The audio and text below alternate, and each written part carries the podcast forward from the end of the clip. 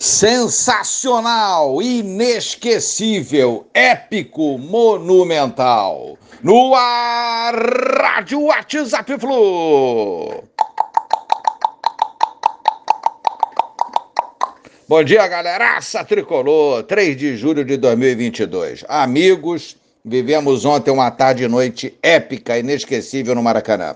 Fluminense jogou um futebol envolvente, com troca de passes rápida, com muita objetividade, construindo um senhor placar contra o Corinthians, 4 a 0, com o Fred emocionando-se e emocionando a todos após o seu gol, muito merecido, o quarto gol tricolor.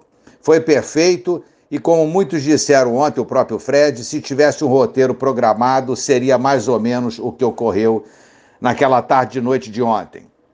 Começou assim a despedida do Fred com seu capítulo final que acontecerá no próximo sábado. Outra data, outra jornada que promete ser inesquecível no Maracanã para a torcida do Fluminense. Sensacional. Torcida essa do Flu que parecia prever o que aconteceria ao pedir incessantemente a entrada do ídolo no final do segundo tempo.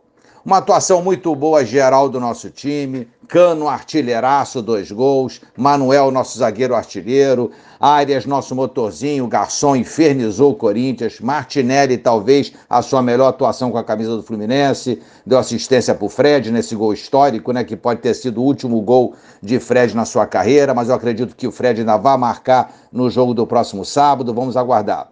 Enfim, todos os jogadores. Ganso, Caio é, o goleiro é, que fez uma grande defesa, o Fábio, no início do jogo, quando estava 0 a 0 Samuel, Nino, André, enfim, todos, todos, e os que entraram também atuaram bem. Partida histórica para todos e será inesquecível para todos eles também, com certeza.